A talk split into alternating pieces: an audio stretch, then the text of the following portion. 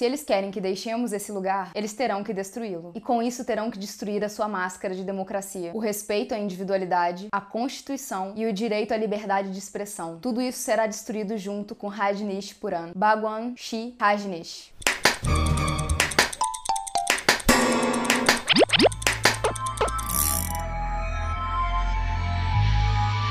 Bem-vindos ao Bu. E outras coisas. Eu sou a Mia. Eu sou a Cibele. Oi! Oi! O primeiro aviso é que as pronúncias não vão estar corretas. É impossível. Mas vocês vão conseguir superar isso. Eu acredito bastante em vocês, hein? Vai dar pra entender o caso. Ah, Assim Vai, né? espero. Que alguém aqui fala indiano e quer dar uma aula de indiano. Não estamos aceitando.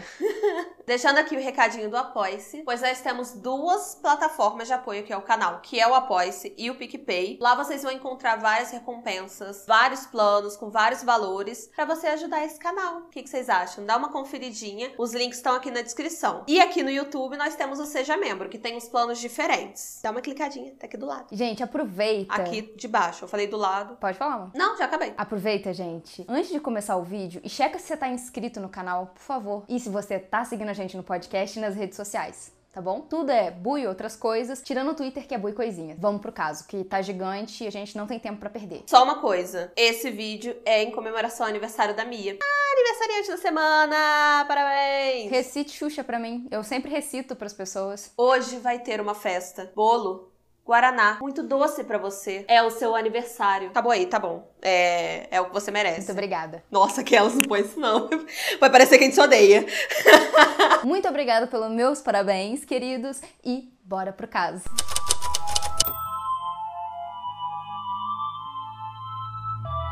Bhagwan Shi Rajneesh, como ficou conhecido na maior parte da sua vida, nasceu como Chandra Mohan Jain, na cidade de Kuhandan, na cidade de Kurhada.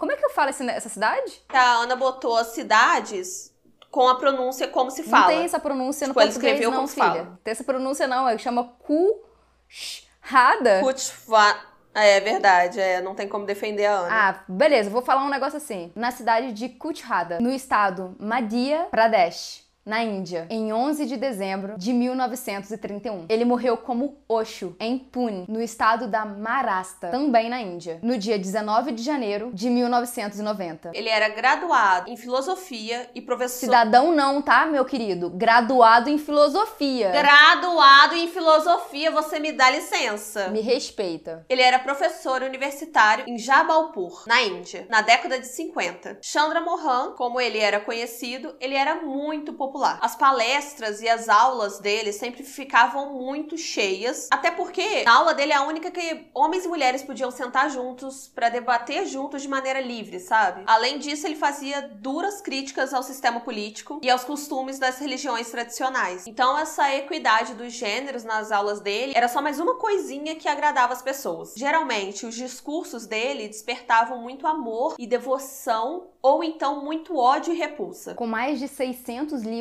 publicados, todos best-sellers, tá, queridos? Pelo menos a maioria. Editados a partir de palestras que ele dava e também de entrevistas, ele acabava mostrando um outro parecer sobre pessoas muito importantes, líderes religiosos, por exemplo, é, escrituras sagradas e de sistemas políticos também. Mas o grande objetivo era discutir a importância da liberdade. Chandra Mohan dizia que a busca da liberdade vinha através de meditação, por exemplo, mas não era a meditação convencional que as pessoas conheciam na época. Essa meditação tradicional não traria efeitos num homem moderno e extremamente consumista e dinâmico. Para ele era necessário algo mais agressivo que tirasse esse homem ou essa mulher de um círculo vicioso, que é o jeito que a sociedade se alinha até hoje. Para isso ele desenvolveu métodos de meditação dinâmica e também aperfeiçoou da maneira que ele achava, né, que seria melhor e mais aperfeiçoado. Técnicas que já existiam e também direções religiosas que já estavam sendo usadas, mas ele achava que precisava de ser adaptado para esse homem moderno, como o Zen budismo, o tantrismo e o sufismo. Na autobiografia do Chandra Mohan, Bhagwan Rajneesh, como vocês preferirem chamar, eu acho que Osho é a forma mais fácil de falar, ele conta que a trajetória sexual... Sexual, gente. Ele conta que a trajetória espiritual dele foi muito parecida com os outros profetas, assim. Aos 21 anos, ele teve uma revelação. Ele conta que uma noite de março de 1953, ele foi acordado com uma energia muito forte no quarto dele. Ele correu correu para o jardim, que é onde ele meditava, e ele viu tudo iluminado. Ele ficou três horas em estado contemplativo e sete dias sem falar. Dias se passaram e ele não sentia fome, não sentia sede. E Osho disse que depois daquela noite, ele nunca mais esteve em seu corpo. E a luz trouxe a percepção de que não tinha mais nada para ser obtido porque o ser humano já era perfeito. Os seus primeiros discípulos vieram da universidade mesmo, onde ele trabalhava. A quantidade de pessoas que o buscavam era tão grande que em 1962 ele abriu um centro de meditação para ele poder instruir essas pessoas e ele começou a fazer viagens ao redor da Índia para palestrar, mostrar o conhecimento que ele tinha para oferecer. Em 1964, o primeiro livro chamado O Caminho Perfeito foi publicado. A primeira obra fez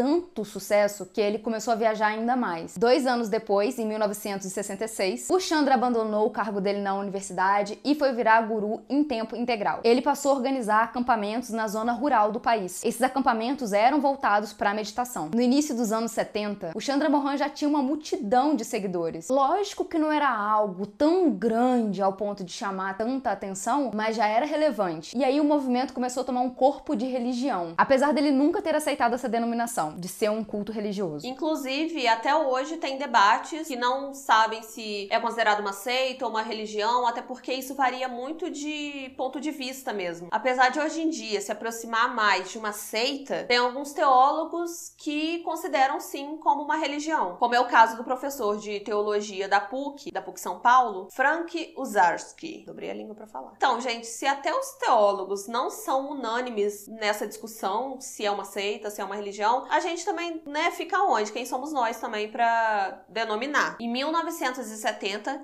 ele fez a iniciação do primeiro dos seus sannyasins, que significa renascido ou nascido pela segunda vez. Então, em 1971, ele mesmo muda o seu nome. E aí ele vai ficar conhecido como Bhagwan Shi Rajneesh, ou Rajneesh, o Senhor abençoado, em sânscrito. Os centros de meditação levavam o nome de Rajneesh e as pessoas o chamavam mais de Bhagwan. Os sannyasis, como forma de identificação, passaram a usar vestes com tons avermelhados, que iam do tom mais amarelo, bem intenso, passando pelos diversos tons de laranja, rosa, vermelho e roxo. E também um japamala, com 108 contas, com um medalhão nele com o rosto do Baguano. Momentinho Telecurso 2000 pra ter um contextozinho histórico para vocês entenderem o que, que é uma japamala. Japamala é um cordão, né, como deu para entender, que tem um medalhão e tudo mais, cordão sagrado. Ele é muito usado no hinduísmo e a primeira vez que registraram o uso desse objeto pelo hinduísmo foi no século 3 a.C.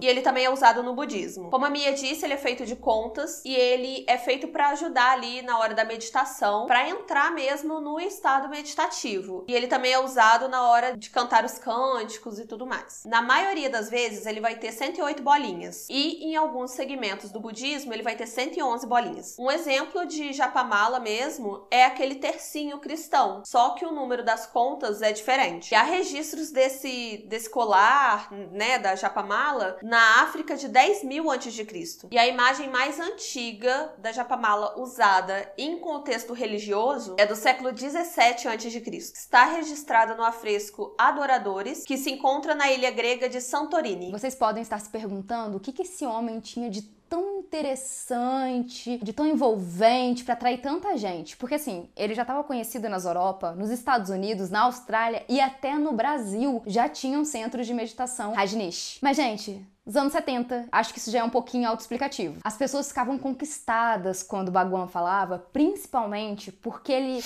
oferecia uma forma de você se desvincular desse mundo que era tão opressor, se desvincular das tradições, das religiões, do jeito que você foi criado desde o início da sua vida, principalmente para os europeus, isso era muito atrativo. E a coisa mais legal de tudo, eles podiam buscar o avanço espiritual sem comprometer o mundo material, porque eles não tinham que abrir mão do dinheiro nem dos pertences para poder seguir uma jornada com alcance maior espiritual, ou seja lá como eles viam isso, mas que eles podiam investir no mundo espiritual sem largar o mundo matéria. Coisa que o catolicismo não fazia e a maioria das outras religiões também não, porque sempre tem esse negócio de tentar dar uma freada no mundo material para crescer o seu mundo espiritual. A gente já falou milhares de coisas que o Baguano falava, que obviamente atrairiam pessoas dos anos 70, principalmente porque estavam loucas para se libertar de uma época super repressora, principalmente nos anos 60, que foi muito caixinha e tudo mais, dentro da caixinha e Caxias também. Então, que mais ele disse que atraiu as pessoas e blá blá blá? Lá vem uma lista. PS, afinal, o Bhagwan tava tão famoso que ele atraía mais de 100 mil pessoas por ano pra Índia para visitá-lo. Ele não acreditava em Deus. Ele era extremamente crítico à instituição do casamento. Ele não era contra o casamento em si, só que ele criticava bastante, principalmente a monogamia. Ele era a favor do corpo e do sexo livre e ele apoiava muito os métodos contraceptivos, como o anticoncepcional e a camisinha, coisa que a Igreja Católica repudiava na época. Bhagwan dizia que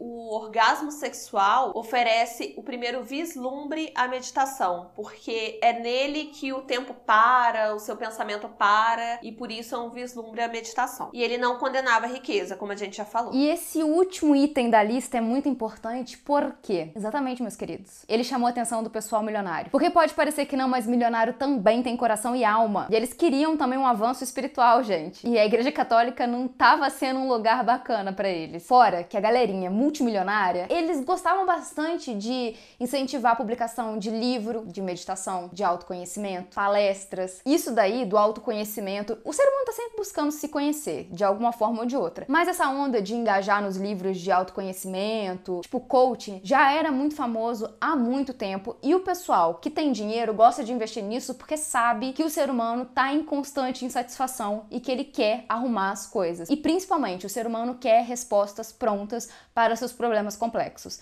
Então, era muito maneiro para eles apoiarem um cara que estava super famoso e não estou desacreditando que o Osho, o Bhagwan falava. Eu estou dizendo que o público do Bhagwan era muito interessante para esse pessoal milionário. Eles queriam também conseguir uma parte do dinheiro que o Bhagwan poderia conseguir licenciando seus produtos, fazendo uns livros, entendeu? Não estou desacreditando a verdade do cara. estou dizendo que tinha um lado comercial que os milionários se interessavam e como o Bhagwan não condenava riquezas, tudo bem investir nisso. Assim, na maioria dos lugares tem comércio envolvido, né? As pessoas, enquanto puderem estar tá monetizando, elas estão. Né? Tudo bem, porém, mais ou menos tem que ver ali o limiar do que você tá fazendo, se é certo, se é errado e tal. Então, por isso que eu tô falando, a gente não tá condenando ele, a gente só tá dizendo. E é claro que isso incomodava muita gente, principalmente outros líderes religiosos que não podiam falar que não condenavam as riquezas porque eram católicos ou eram protestantes ou coisa do tipo e deixavam o pessoal puto porque eles também queriam dinheiro, mas não podiam falar claramente, gente, nem aí vocês me derem dinheiro, pode me dar dinheiro, eu não tô nem aí. Que o Baguão pra ele era assim, tá. E os caras não podiam, ficavam indignados. A igreja católica também, provavelmente nem um pouco feliz com seus fiéis sendo desviados para outros lugares. E o Osho era um cara polêmico, porque ele não ligava de aparecer com o seu relógio em vários lugares, todo caravejado de diamante, custando mais de um milhão de dólares. Então, assim, ele chamava atenção, ele ostentava. E ele não ligava também que as pessoas soubessem que ele tinha uma coleção de carros com mais ou menos 90 carros. O Bhagwan era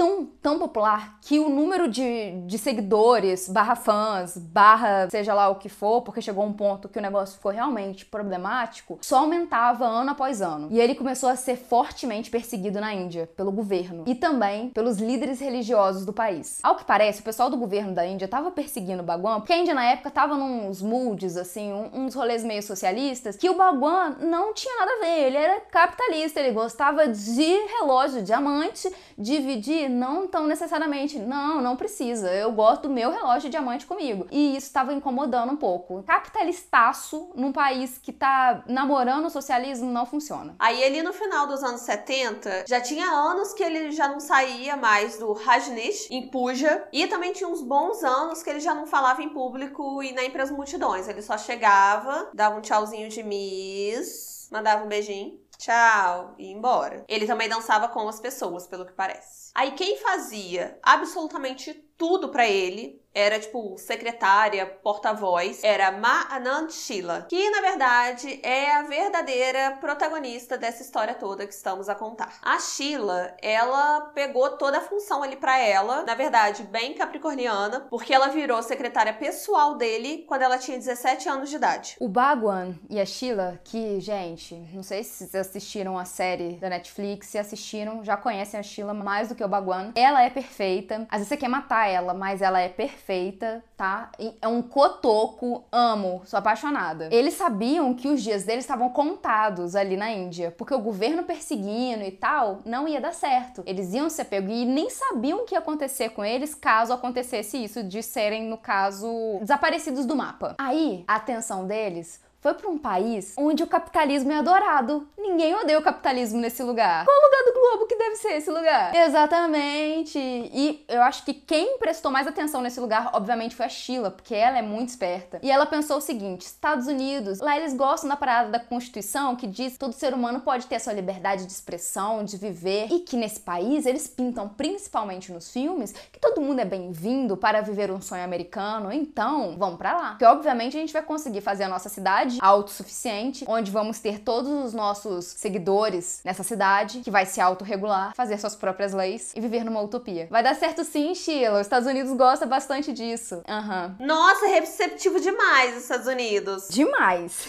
Você chega lá é só abraço e beijos. Nessa época, a turminha de Hollywood, que era assim que a Sheila chamava o pessoal, eu acho ela debochada. É um carisma debochado que ela tem. Gosto bastante. Que era um bando de milionário que trabalhava tanto na indústria, atuando dirigindo, etc., já moravam num centro Hagnish em LA. Não era um centro comum, assim, não. Bem chiquetoso, bem estilo Hollywood, estrela de cinema, que era o centro, tá bom? Daí, a Sheila foi sorrateira e conseguiu o visto do Bhagwan para os Estados Unidos. E eles meteram o pé da Índia e foram para LA no sigilo, sem falar com ninguém, quietinhos. Quando eles já estavam lá, é que eles comunicaram a sannyasis o que eles realmente foram fazer nos Estados Unidos. A Sheila tinha comprado um rancho gigantesco no condado de Wasco, no Oregon, que fica coladinho com a Califórnia, na costa oeste dos Estados Unidos. Esse lugar é mais ou menos 150 vezes maior do que o Parque Ibirapuera. Era só um desertão, não tinha nada lá. Antelope, uma cidade com 40 pessoas, isso mesmo, gente, 40 pessoas, vocês entenderam certo. Só 40 pessoas moravam nessa cidade e a maioria eram aposentados que iam para lá para curtir o finalzinho da vida ali na tranquilidade. E essa cidade, Antelope, ela ficava a 30 quilômetros do rancho e era a cidade mais próxima. Até aí de boas, estava tudo tranquilo.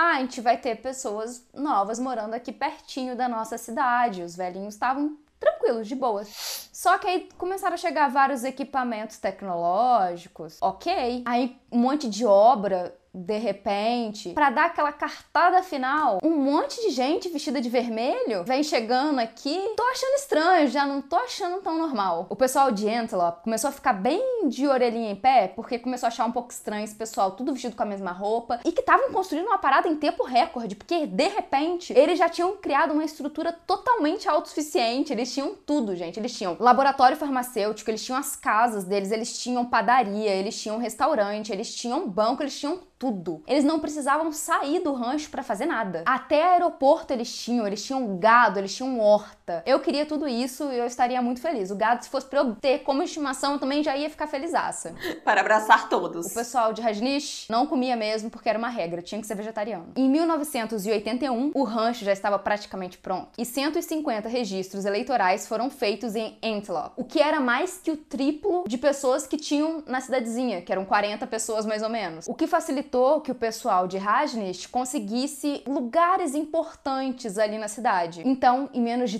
três anos, Antelope passou a ser chamada de Rajneesh por ano. Quer dizer, o pessoal de vermelho dominou a cidade inteira e de repente os velhinhos já estavam assim, gente, era só um rancho, gente. Essas pessoas estão dentro da minha casa quase, que, que tá acontecendo? E foi isso. É bizarro, mas é verdade. Eles começaram a assumir todos os cargos públicos importantes e tudo mais, porque eles tinham, em muito mais quantidade, né, pessoas, e porque muitas pessoas que seguiam a crença, que seguiam o Osho e tal, eram formadas em vários cargos, não eram pessoas que não sabiam, tipo, sei lá, direito. Tinha advogados, tinham médicos, médicos e tal. Então eles tinham a capacidade de assumir esses cargos e muita gente era nova. E muita gente da cidade inicial, a Antelope, antes dela virar Rajneeshpuram, eram idosos que não estavam com esse gás todo e tal. Mas depois vão descobrir que o pessoal era velho, mas o, o gás era muito grande porque eles lutaram, tá? Eles batalharam. Só que até todo esse rolê acontecer, muita água passou debaixo dessa ponte. Daí, eu acho importante colocar que em 1981 tava rolando a Guerra Fria. Meio que tudo que era ali vermelho tava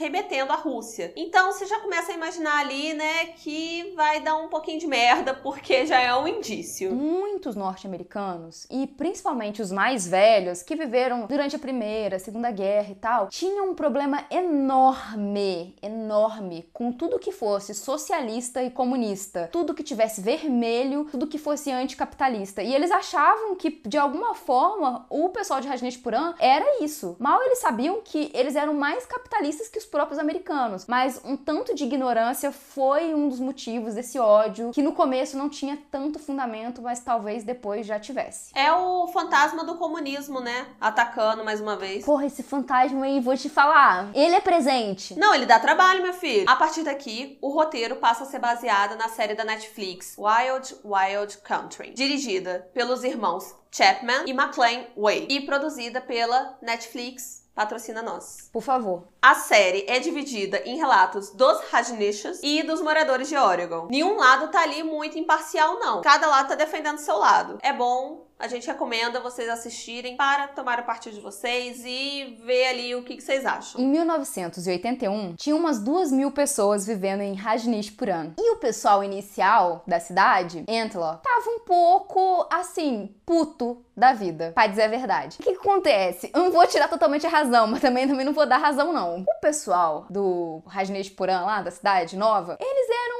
um tanto escandalosos, às vezes. Gostavam de dar uma transada ao ar livre, gostavam de impor bastante a sua vontade. E eles diziam que a filosofia deles estava mais voltada no se me atacar, eu vou te atacar. Mas a gente sabe que também teve um pouco, eu vou te atacar para você me atacar, saca? E eles iam fazer certas coisas mesmo não tendo sido atacados primeiro. Só que foram atacados sim. E tem um tanto de preconceito do pessoal, principalmente mais velho? Tem, tem sim, porque o pessoal mais velho achava que o fato deles estarem transando já era demoníaco. E transando a toda hora, menos de 30 quilômetros ali deles, era tipo assim, possessão demoníaca, vamos ter que exorcizar todo mundo aqui, gente, vai dar maior trabalho, água benta. Então, assim, é difícil. Eu vou te dizer que eu talvez não gostaria de morar perto do pessoal de Rajneesh Puran, porque eles são meio chatos, sim, mesmo. Mas era direito deles. Não, assim, mas 30 quilômetros, né? 30 quilômetros é bastante chão. Apesar de ser perto, é bastante chão. Mas... Só que eles não respeitavam os 30 quilômetros sempre, né? Eles começaram a fazer parte do governo dali da cidade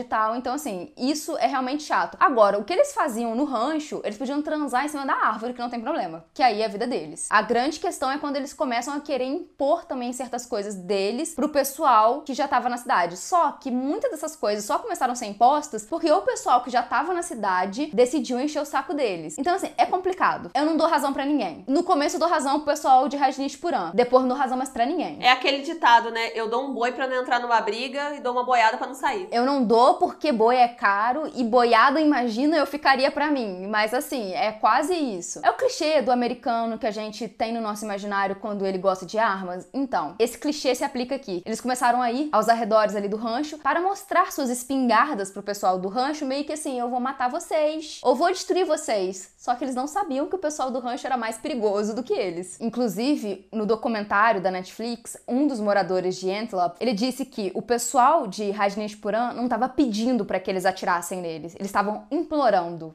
Assim, aí eu tiro toda a razão. Tá? É nesse ponto aí que fica difícil defender qualquer pessoa. E nessa parte é que fica bem evidente que os Estados Unidos não é um país que aceita estrangeiro. Ele não tá tão aberto assim, ele está aberto talvez para o dinheiro, mas para as pessoas não. Esse pessoal dessa cidade tinha quilômetros de distância entre eles, entre o pessoal de Rajneesh e eles, mas eles achavam que não tinha espaço para os dois e que o pessoal de Rajneesh Puran era gente de outro país que tinha que voltar pro país deles, que não tinha espaço ali. E aí você fica meio assim, agora, amigo, todo lado de Rajneesh Puran, vou morar lá com eles enquanto observa eles fazendo sexo em cima da árvore. É importante lembrar que aquela terra, o estado de Oregon ali, teve o povo povo originário exterminado pelos europeus. Então, se a gente for entrar nessa discussão de quem que é estrangeiro, quem é o forasteiro, quem não é bem-vindo, eu acho que a gente vai ter uma resposta bem parecida com aqui do Brasil, que a, pessoa diz que reserva indígena não devia existir porque a terra ali não é deles, a terra é do Brasil, ou coisa do tipo. Vamos pensar quem é dono da terra primeiro, sabe? Pra pensar se é o forasteiro é aquela pessoa ou é você. Então, quando tem um cubano vindo aqui para ajudar nos médicos sem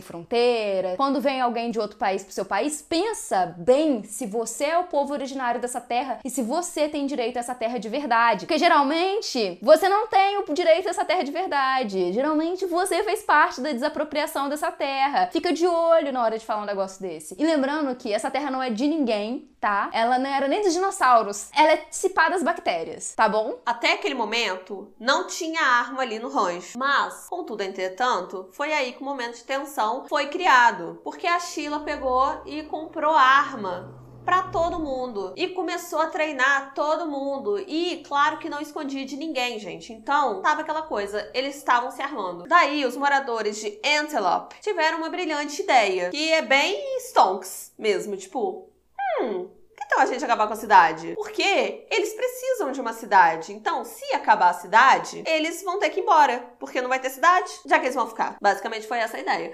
Mas lembrando que a cidade ficava a 30 quilômetros do rancho. Aí, a Sheila, a nossa diva da história, teve uma outra ideia. Ela pensou: por que não ser a dona da cidade? E foi exatamente isso que ela fez. Ela saiu comprando todas as propriedades da cidade por um preço que estava fora do mercado, porque o pessoal estava vendendo muito mais barato, na real. Primeiro ela começou a comprar comércios, essas coisas, depois ela foi para as casas. E o valor que ela estava ofertando era tão bom que os moradores não conseguiram resistir. Eles acabavam pegando o dinheiro e indo embora. Com isso, os Rajneeshis acabaram dominando Aitlop. O pessoal de Rajneeshpuram dominava a cidade em número, assim, de dar banho. Eles eram muito mais em quantidade. E eles estavam dominando todos os cargos importantes da cidade. Eles assumiram a polícia, a prefeitura, a PI toda, se é que vocês me entendem, estava sendo dominado pelo pessoal de Rajneeshpuram. E até aí, a Sheila não tinha feito nada contra a lei. Tudo estava dentro da Constituição. Comprar todas as propriedades de uma cidade e um monte de armas pode parecer sinistro, pode parecer estranho, mas é constitucional. E essa era basicamente a única lei da Sheila, ser dentro da Constituição. Agora, como? Tanto faz. Então os moradores começaram a acusar a Sheila de estar tá subvertendo a lei, procurando brechas na Constituição para ela conseguir o que ela queria. Porém, é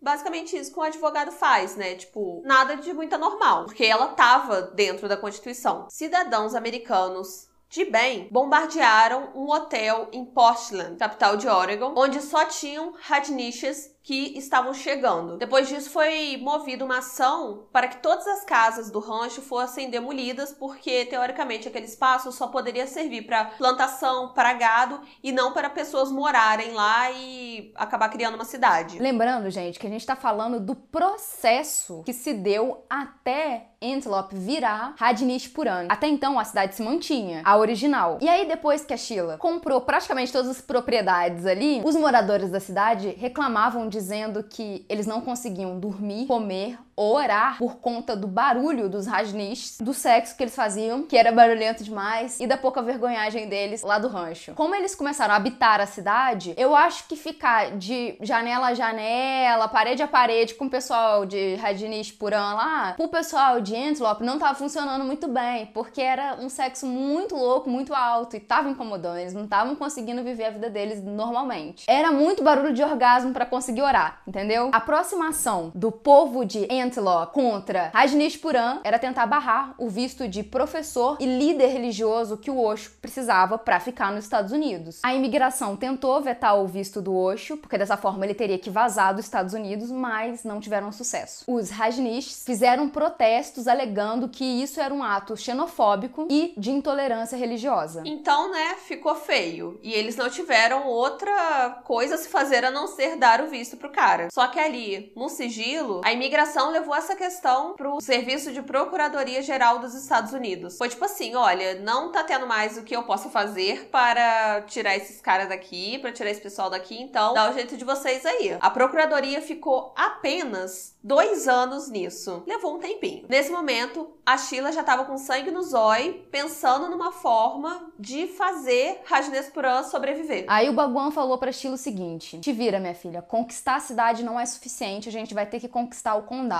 E nessa época, a Sheila já era super poderosa, ela já tinha business. A Sheila era uma empreendedora de sucesso, ela tinha uma cidade praticamente. E ela ia em programas de televisão para falar sobre o que era essa cidade, qual era o objetivo, todo mundo tava curioso. E foi num desses programas que ela avisa que ela tá ali sim com a intenção de dominar o condado. Aí o pessoal pirou o cabeção, porque a lógica era o seguinte: eles chegaram num rancho e dominaram uma cidade. Aí agora essa mulher quer dominar um condado. Logo, ela vai dominar o país e teremos Sheila como presidenta dos Estados Unidos das Américas. É tipo ó, você vai começa por um lugarzinho, aí você conquista outro até você conquistar o mundo. E assim, por mais que eu goste da Sheila, ela realmente não seria uma ótima presidente. Porém, eu nem sei se era esse o objetivo ou se ela conseguiria, mas o pessoal tava realmente apavorado. Foi então que ela começou a recrutar pessoas que estavam em situação de rua pelos Estados Unidos inteiro. Foram mais de 8 mil pessoas para esse rancho, gente. E o objetivo principal era simplesmente registrar essas pessoas como eleitores, e aí eles teriam maioria de voto e eles conseguiriam fazer qualquer coisa naquela região. O que é muito egoísta, se você for pensar. É egoísta, mas é bem sagaz no caso. A esperta, ela não deixava de ser, não, ela era bastante. Não deixava de ser. As eleições estavam perto e o número de pessoas que estavam votando nos Estados Unidos não era tão grande assim. Então, com os votos das pessoas de Rajneeshpuram, eles conseguiriam eleger alguém, né, algumas pessoas para dominar o condado facinho facinho. O desespero foi grande, começou uma comoção na televisão falando que as pessoas tinham que votar desesperadamente, senão elas iam perder o país delas, o condado para pessoas libertinas e que seria perdição dos filhos da América e etc, etc, etc. Daí aconteceu um plot twist muito doido. 60 dias antes das eleições, a lei mudou e proibiu que as pessoas mudassem mudassem, né, transferissem os títulos de eleitores delas. Isso nunca tinha acontecido na história dos Estados Unidos e nunca mais aconteceu. Novamente vem aquela questão. O que a Sheila estava fazendo era ético? Não era. Na verdade, era bem antiético. Mas ela estava dentro da Constituição. Quem estava ferindo a Constituição, criando uma lei de repente, eram os norte-americanos. Não é porque eles estavam criando uma lei de repente, é porque eles tinham o intuito de barrar uma pessoa e eles fizeram de um jeito meio estranho. Talvez nem eles estivessem ferindo de fato a Constituição. A grande grande questão é, ela estava fazendo tudo dentro da legalidade, só não era muito moral. Mas no final das contas, a Sheila e o Bagwan perderam essa batalha. E os Rajneesh também. Nesse momento caótico, a Sheila estava trabalhando que nem uma louca para tentar ver se ela conseguia dominar o condado, enquanto o Bagwan tava lá com a galerinha, a turminha de Hollywood, lembra? Que a Sheila não gostava muito, porque ela acreditava que eles mimavam demais o Bagwan, fazendo com que ele perdesse o rumo, o, o caminho, a direção. E ela suspeitava que essa essa turminha estava oferecendo drogas pro Bagan, o que fazia com que ele não ficasse em si saca? Inclusive, o médico dele parecia que administrava essas drogas no cara, o Deja Raj. Ele fazia parte dessa turminha de Hollywood. E ao demonstrar descontentamento com esse comportamento nada de líder que não estava trabalhando, estava lá se drogando só e tal, a Sheila foi excluída pelo Bagwan, sendo que ele não teria feito nada sem ela, porque ela era o cabeção do negócio, ela que dava um jeito de ver na Constituição o que dava para fazer ou não dava. É, gente, é aquilo, tava tudo desmoronando na cabeça dela, ela lutando contra a maior nação. Ele tava ali deixando ela sozinha, ele não tava dando o devido valor a ela. Exatamente. Exatamente. Então, no dia 13 de setembro de 1985, a Sheila e um um grupo ali pequeno, um grupo seleto de pessoas, saiu do rancho. Ela pegou a malinha dela, pegou a trouxinha dela e foi embora sem nem se despedir do Bagwan. Ele ficou em emputecido. E esse foi o momento que realmente o caos foi instaurado ali. Desde que ele tinha chegado nos Estados Unidos, Bagwan estava no seu voto de silêncio e não falava nada em público. Ele não falava nada em público havia três anos e meio, mas... De repente ele convocou a imprensa porque ele ia falar. Ele ia expor a Sheila. Eu vou expor ela. Eu vou expor ela na internet. Na coletiva, ele disse que a Sheila saiu do país de origem dela porque ela era criminosa. Ele a acusou de ter orquestrado incêndios, tentativa de ataque terrorista envolvendo bombas em um avião para explodir a prefeitura do condado de Wasco. Ainda acusou a Sheila de ter roubado 43 milhões de dólares da instituição e também de ter incendiado os gabinetes da prefeitura de Wasco. Cada aparição do cara era para expor a Sheila. E inclusive ele falou para a imprensa imprensa que a Interpol devia pegar a Sheila pelos cabelos e trazer ela para os Estados Unidos para ela ser julgada. Ele queria acabar com a Sheila. Quando a Sheila deu uma entrevista lá na Europa, se defendendo ali das acusações dele, o Bagwan respondeu humilhando ela da forma mais machista possível, alegando que ela estava sob efeito de drogas, que ela foi embora de lá porque ele não queria fazer amor com ela, chama ela de louca, histérica, basicamente as coisas que a gente já sabe que geralmente são faladas quando querem minimizar o que uma mulher tá falando, mas enfim, né? Se a gente for falar aqui, vai dar outro vídeo. Basicamente, o combo boy lixo completo. Toda essa loucura dele de expor ela e tudo mais, acabou saindo pela culatra. No momento em que ele tava ali tentando se vingar da Sheila, o Bagman tava fazendo várias acusações criminosas a ela e aos assessores próximos a ele. E isso deu jurisdição ao FBI para entrar no caso e investigar. Daí, pela primeira vez, o FBI entrou no caso para começar mesmo a investigar e encontrou algumas coisinhas. Na época das eleições, teve um surto de virose ali no condado. Tinha sido em vários lugares e era tipo uma virose barra intoxicação alimentar. Que virose, vocês sabem que quando a gente não sabe o que, que é virose, toma um remédio aqui em casa. E é exatamente isso, as pessoas não sabiam o que estava acontecendo e por que que era só ali. Foi então que ao investigarem as coisas do rancho, descobriram que eles estavam cultivando salmonela. É. É bichinho de estimação. Uhum. E que eles contaminaram a comida de vários restaurantes. Pra que as pessoas passassem mal mesmo. Acho que foram mais ou menos 10 restaurantes contaminados. E 10 restaurantes contaminam várias pessoas. E esse foi considerado o maior ataque bioterrorista dos Estados Unidos. De caganeira. De caganeira. Atacaram na caganeira. Atacaram legal.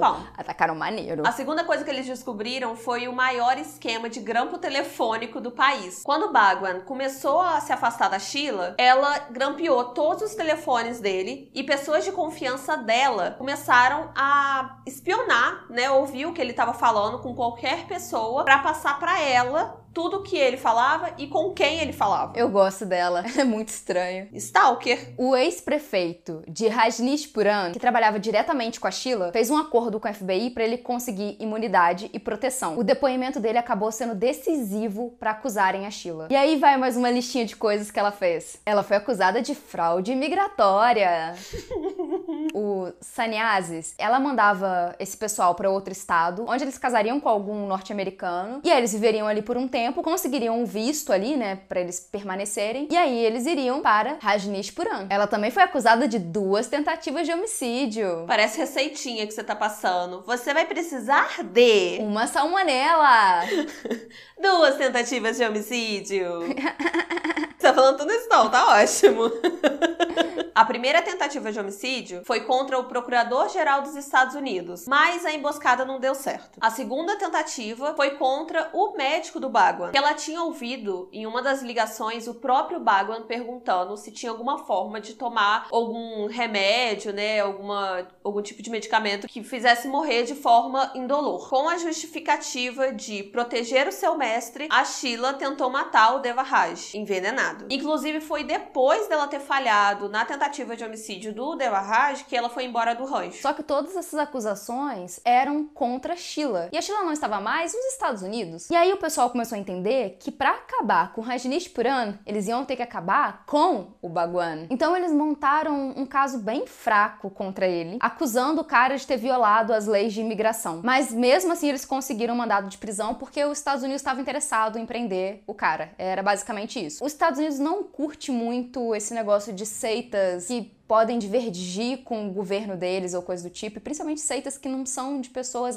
norte-americanas, né? Eles curtem que o governo seja o grande poder e não que o poder esteja descentralizado. Eu não sei se é só os Estados Unidos, né, gente? Acho que a maioria dos governantes não gostam desse poder descentralizado. E aí o Osho acabava sendo, sim, uma pessoa perigosa para os Estados Unidos. Só que não seria fácil pegar o Osho. Não seria nada fácil, porque eles primeiro sabiam que o Osho ia tentar fugir porque ele tinha meios. E entrar no rancho para pegar esse cara de lá ia ser impossível, porque a galerinha dele era firme e forte. E eles tinham mais armamentos do que toda a força policial do estado de Oregon, juntas. Era muita arma. Com isso, a Guarda Nacional e a SWAT de São Francisco foram convocados para ajudar ali na invasão do rancho. Só que eles tiveram um treinamento muito pesado porque eles achavam ali que o pessoal do rancho ia estar tá mais preparado do que o próprio exército. Porém, contudo, entretanto, todo esse treinamento não valeu de nada porque o Bagwan, ele fez a coisa mais burra que ele poderia ter feito. Ele foi embora, ele tentou fugir, de jatinho, rico. Chicla. Fazendo riquice. Chicla, né? Ah, vou resolver meus problemas aqui com meu jatinho particular. Tô mole. Porém, gente, jatinho não tem gasolina infinita. Jatinho é que nem carro. Tem que abastecer em algum momento. Ele foi pego no aeroporto de Charlotte, na Carolina do Norte, quando ele foi parar para abastecer. É que as forças aéreas tinham descoberto qual era o destino do Baguan, que era as Bermudas. Que eu acho muito engraçado falar que o destino de uma pessoa são as Bermudas. Ia sumir lá, gente teorias. E se ele chegasse lá, não teria como pegar o Osho, que aí já não era jurisdição dos Estados Unidos mais. Mas também com isso eles descobriram que o avião teria que se abastecer. Logo eles montaram toda uma operação ali para ficar nos lugares onde ele poderia abastecer e simplesmente ele foi pego, gente, porque é exatamente isso. O avião, o jatinho, não vai para sempre, ele precisa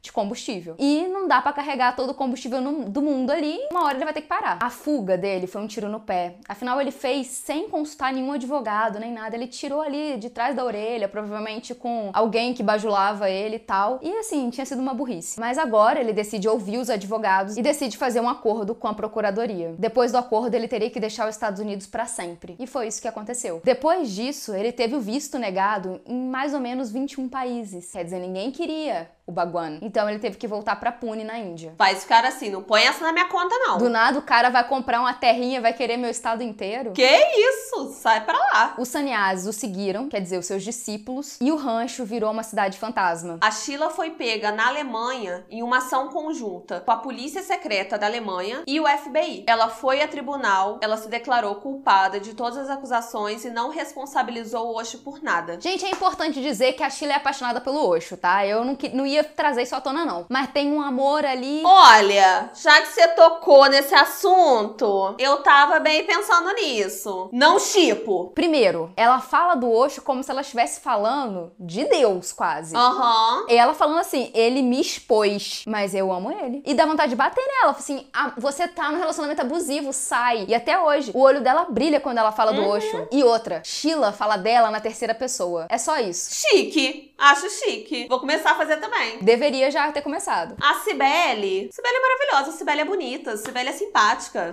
Vou começar a fazer isso. Eu gostei. Faz sim. A Sheila foi condenada a quatro anos e meio de prisão e ela cumpriu integralmente numa prisão federal. E ela também teve que pagar uma multa de 469 mil dólares. Ao voltar para a Índia, o Osho foi recebido calorosamente pelos seus seguidores que estavam morando lá. E muitos que estavam morando no rancho foram com ele. Em 1990, Bhagwan disse que não se reconhecia mais com esse nome. Então ele mudou o nome dele para Osho, que é sinônimo de oceânico em japonês. Pouco tempo depois, no dia 19 de janeiro de 1990, ele faleceu. O falecimento do Osho daria mais um episódio inteiro, porque tem toda uma teoria da conspiração de que ele foi envenenado. Se pá por seguidores, se pá pelo governo, se pá até pelos Estados Unidos ou pela Sheila. Mas assim, a gente só vai deixar aqui que ele morreu, porque realmente a gente teria que abrir um outro episódio pra explicar toda a questão da morte. Mas é basicamente isso mesmo, assim, ele morreu e entram várias especulações de, tipo, talvez o governo da Índia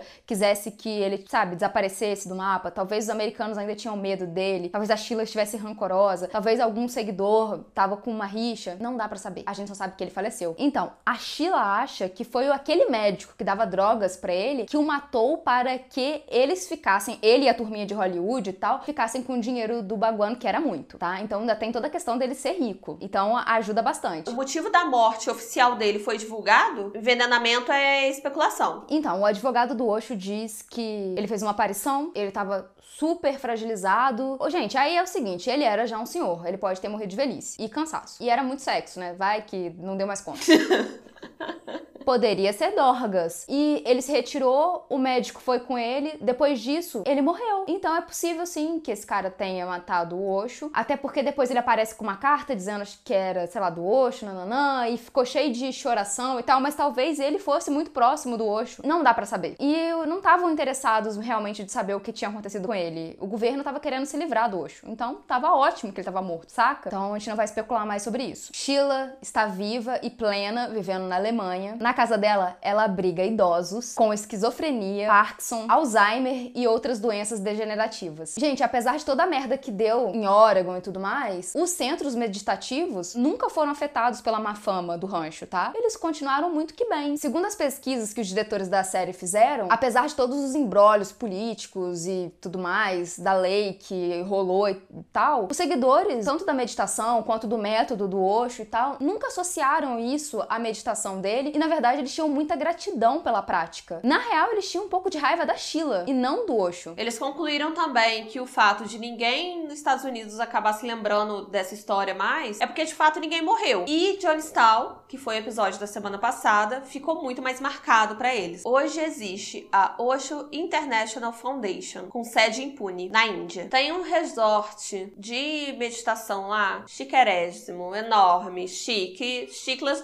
que chicla, bem chique mesmo. Coisa de gente rica, que não estamos acostumados. E esses espaços meditativos Rajneesh continuam existindo pelo mundo inteiro. O maior site sobre o Osho no Brasil é o Instituto Osho, que é filiado ao Osho Global Connections. E eles são daqui do nosso país, Juiz de Fora. Para quem não sabe, somos de Juiz de Fora. O lugar onde ficava o rancho foi comprado por um bilionário e ele doou as terras para uma organização cristã juvenil chamada Young Life. E essa organização acabou construindo lá um acampamento de férias com resort e tudo mais.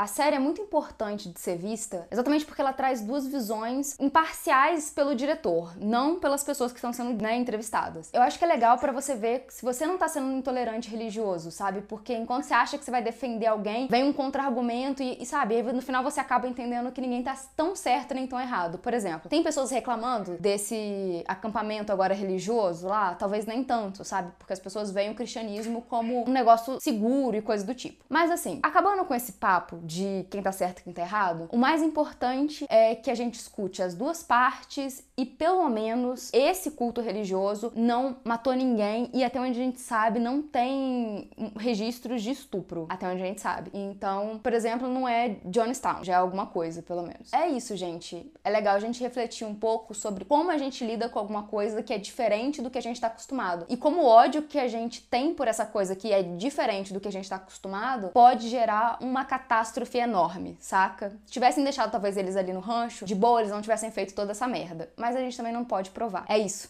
Eu não tenho mais nada para dizer sobre esse caso porque ele é enorme e eu acho que vocês já tiveram coisa demais sobre ele. É isso. Um beijo, meus queridos. Até sexta-feira com podcast, terça com podcast e quinta-feira com vídeo novo. Pois é, a gente vai se vendo pela semana, coisinhas. Um beijo. Se você não deixou o like, deixa agora. Um beijo. Beijo, meus amores. Quem tá até agora aqui no vídeo, só comenta Sheila Rainha. Beijo. Tchau. Amei.